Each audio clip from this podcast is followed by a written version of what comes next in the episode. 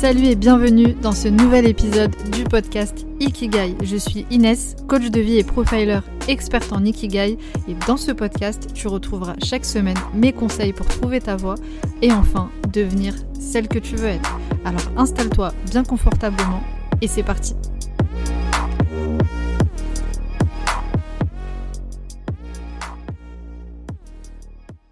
Bienvenue dans cet épisode où nous allons voir comment le minimalisme peut t'aider à trouver ta voie. Alors, tu ne comprends peut-être pas tout de suite le rapport entre minimalisme et le fait de trouver sa voie, donc évidemment, je vais tout t'expliquer ici. D'abord, on va définir ensemble de quoi est-ce qu'on parle quand on parle de minimalisme. En tout cas, je vais te donner ma définition, ma vision d'un minimalisme simple et on va voir les liens avec l'ikigai et quelques pistes de réflexion pour avancer en ce sens. Alors petite note très importante, n'oublie pas de t'abonner au podcast si ce n'est pas déjà fait et comme je le fais pour chaque épisode, je te rappelle aussi que tu peux mettre les 5 petites étoiles sur Apple Podcast, noter le podcast si tu aimes l'écouter et si tu veux le soutenir et donc le faire découvrir à un maximum de monde. Également, n'oublie pas que dans la description de chaque épisode, tu as l'occasion de télécharger ton e-book offert pour trouver ton Ikigai si ce n'est pas déjà fait encore une fois. Venons-en maintenant au minimalisme. Le minimalisme, t'en as certainement déjà entendu parler, le minimalisme c'est un mode de vie. Aller vers le minimalisme consiste à changer ses habitudes de vie, donc moins consommer pour mieux vivre. Donc vivre avec moins de choses et se concentrer sur ce qui compte vraiment. Donc c'est le fait de vivre de façon assez simple, sans beaucoup de possessions matérielles, et ainsi se concentrer sur l'essentiel. Et effectivement, ce mode de vie impacte forcément sur ton état d'esprit, tes émotions, tes comportements, de façon assez positive. J'y reviendrai et je détaillerai évidemment ce point par la suite. J'aimerais rajouter une citation ici de Socrate en ce sens qui dit Le secret du bonheur, voyez-vous, n'est pas trouvé dans la recherche de plus, mais en développant la capacité de jouir de moins. Et une autre citation de Dominique Leroux, auteur du livre l'art de la simplicité, qui dit simplifier sa vie, c'est l'enrichir, contrairement à ce que prône notre société de consommation. Parce qu'effectivement, on est dans une société de consommation et dans une société où le paraître prend une énorme place. Et les impacts de ce mode de vie, là au contraire euh, négatifs, sont assez nombreux. Pour n'en citer quelques-uns, déjà on a le, mode métro, boulot, dodo que tout le monde ou presque connaît. On vit euh, que pour travailler, ou en tout cas on a l'impression de vivre pour travailler pour ensuite consommer derrière. Notre vie, elle se résume au fait qu'on n'a jamais le temps, on n'a pas le temps de se concentrer sur l'essentiel, mais on est seulement en train de réfléchir en termes d'obligations. Le travail, la famille, les enfants, le ménage, etc. Et en un claquement de doigts, 5 ans de ta vie se sont écoulés et tu ne sais pas ce que tu as fait sur ces 5 dernières années. Alors en plus d'être encombré par ces euh, obligations, on est en plus encombré dans nos vies par plein de choses dont on ne se sert pas, et on est submergé par un tas d'informations à la télé, dans les médias, sur les réseaux sociaux. Bref, on finit par vivre dans un état de, stress constant, d'inquiétude, de peur, et ça nous empêche, encore une fois, de nous concentrer sur l'essentiel, de faire ce retour à l'essentiel et euh, de se recentrer surtout sur notre esprit, et ça défavorise du coup l'introspection sur soi. Alors surtout si tu es euh, sur Paris ou en région parisienne, tu connais certainement très bien euh, ce mode de vie euh, où voilà c'est le, stress tout le temps, un rien peut nous énerver, un rien peut nous oppresser et on a parfois l'impression de tourner en rond. Alors moi ici évidemment je ne suis là pour juger personne, je ne juge personne sur son mode de vie, sur ses consommations parce que déjà bah, c'est pas mon rôle, mais ici J'aspire à te donner des éléments de réflexion pour te permettre d'aller vers une meilleure vie, pour enfin devenir celle que tu veux être. Donc en ce qui me concerne, je ne vais pas te suggérer tout de suite ici de te débarrasser de la moitié de ta vie, euh, de, tout ce qu'il y a dans ton espace de vie, euh, de changer de vie du jour au lendemain ou de faire en sorte que ta, ta vie euh, tienne dans un sac à dos. Mais l'idée c'est simplement de réfléchir et de voir comment se débarrasser du superflu, se rapprocher d'un minimalisme basique qui convient à chacune pour se libérer de la place dans son esprit.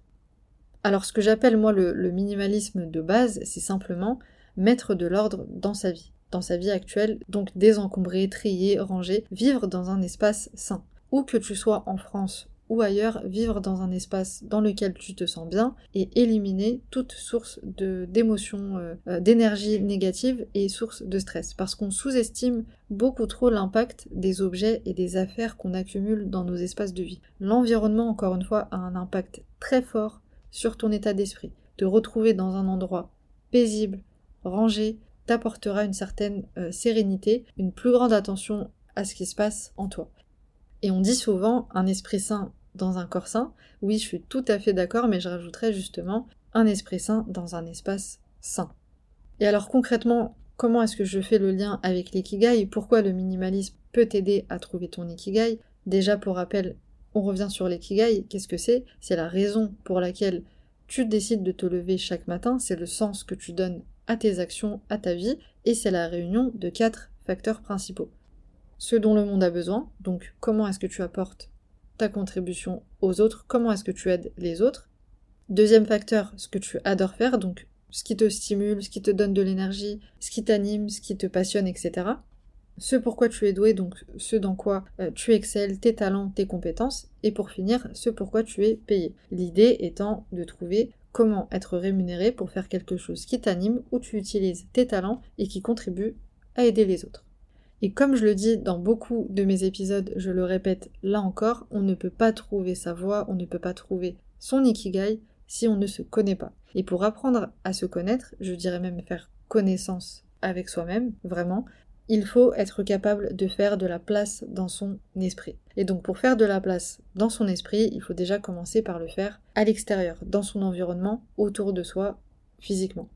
Et de façon très fluide et logique, plus tu auras d'espace, de façon physique, plus tu arriveras à faire ce retour à l'essentiel et donc tu auras plus de place pour l'introspection et plus de chances d'aller vers ton ikigai.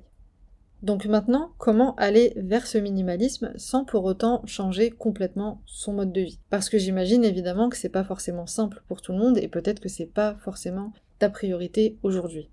Et évidemment, ça ne veut pas dire que tu ne peux pas faire cette introspection, cette recherche de ton ikigai sans instaurer un modèle de, vie, un mode de vie minimaliste. Mais si aujourd'hui tu as encore des blocages par rapport à cette introspection, peut-être que ça pourrait être une très très bonne solution pour toi.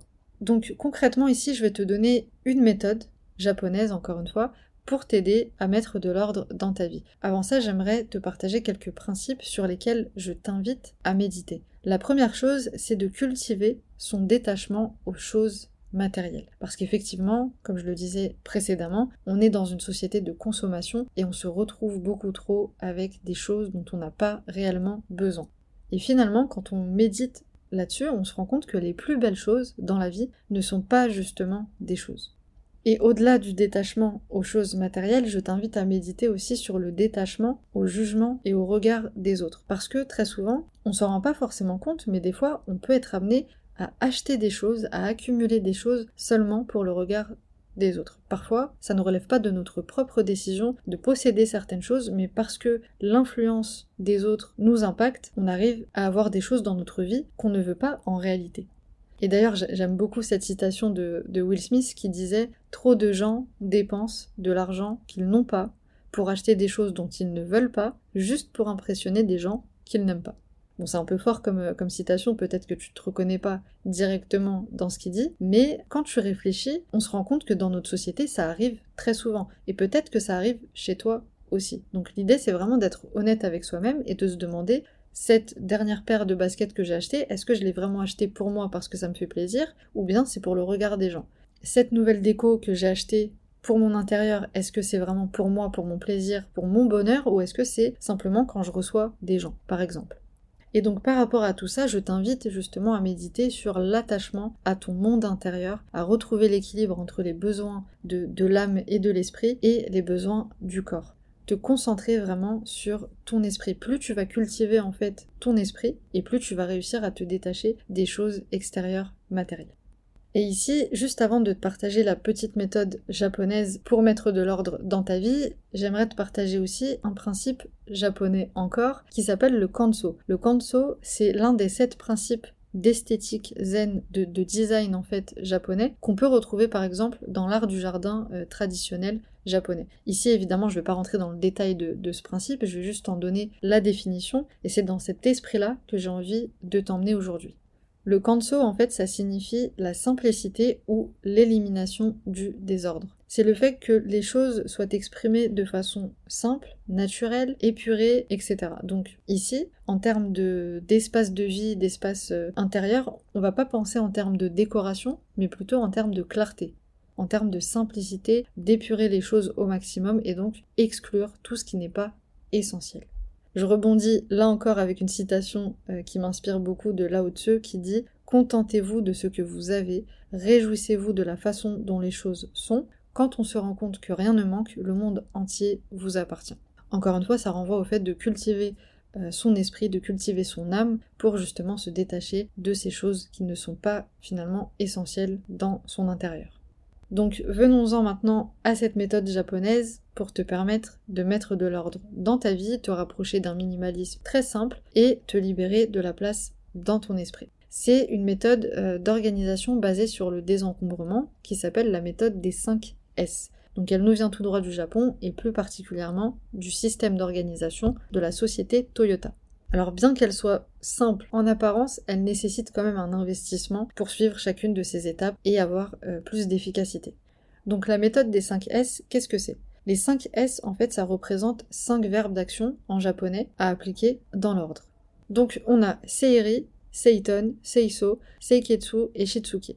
Alors qu'est-ce que ça veut dire? Évidemment On va le voir. Pour le premier S, seiri, ça veut dire débarrasser débarrasser. Donc l'idée, c'est vraiment de trier, de désencombrer et de se débarrasser du superflu. Ce qui n'est pas utilisé régulièrement dans ta vie est rangé ou jeté et donné. Et ou donné. Donc ici, évidemment, il va falloir te débarrasser de cette phrase qui te pousse justement à garder les choses au cas où. Quand on a envie de se débarrasser de quelque chose, on se dit Ouais, mais peut-être que ça va me servir dans euh, un certain contexte, au cas où, on sait jamais. Sauf qu'en réalité, après 2, 3, 4 tris, on se rend compte que bah, finalement, il faut finir par le jeter parce que toutes les fois où on s'est dit au cas où, bah finalement, on s'en est pas servi. Donc ici, vraiment, je t'invite à t'accorder le droit de faire de la place pour accueillir des nouvelles choses dans ta vie en phase avec tes besoins du moment, tes réels besoins du moment. Une fois que j'aurai terminé les 5 S, j'y reviendrai un petit peu plus dans le détail pour te donner des conseils pour voir un peu comment t'y prendre d'une manière générale. Le deuxième S du coup de cette méthode, c'est Seiton. Seiton qui veut dire ranger. Concevoir un espace de vie rangé. Si il t'arrive encore aujourd'hui de passer énormément de temps à chercher des choses euh, des documents, des papiers, euh, des affaires, des objets, enfin peu importe, c'est peut-être le moment de trouver une organisation et de trouver une place pour chaque chose, de façon à perdre le moins de temps possible quand tu as besoin d'aller rechercher quelque chose, tu sais où cette chose est rangée. Donc l'idée c'est vraiment de se débarrasser du superflu, faire plus de place, plus de place au rangement et avoir des, rangements clairs et efficaces te permettent d'avoir un rangement euh, optimal. Et là aussi, pour rebondir sur ces euh, deux premiers euh, verbes d'action, une citation encore une fois de Dominique Leroux qui nous dit Bien des gens finissent leur vie entourés de tonnes d'objets auxquels ils ne tiennent pas et qui ne leur sont pas utiles. Ils restent attachés au passé, aux ancêtres, aux souvenirs, mais oublient le présent et n'envisagent pas l'avenir. Donc je te laisse méditer euh, sur cette citation également. Le troisième S maintenant, c'est Seiso. Seiso qui veut dire nettoyer la propreté est un élément important du principe et je pense que évidemment ça tombe sous le sens. C'est une question de, bon sens quand une fois qu'on a euh, désencombré, une fois qu'on a trié, une fois qu'on a rangé, on met euh, place à la propreté, on nettoie, on est dans un espace évidemment propre et sain. Ici j'irai même un petit peu plus loin, n'hésite pas à rajouter des euh, parfums d'ambiance, des parfums d'intérieur, des huiles essentielles, des diffuseurs d'huiles essentielles pour vraiment t'apporter une sensation de fraîcheur, de bien-être, de douceur dans ton espace de vie.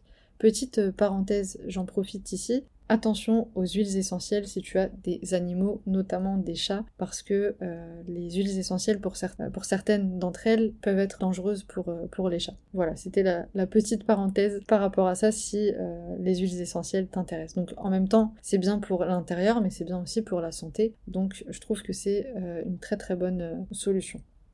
Le cinquième verbe maintenant, Seiketsu qui veut dire maintenir l'ordre et standardiser.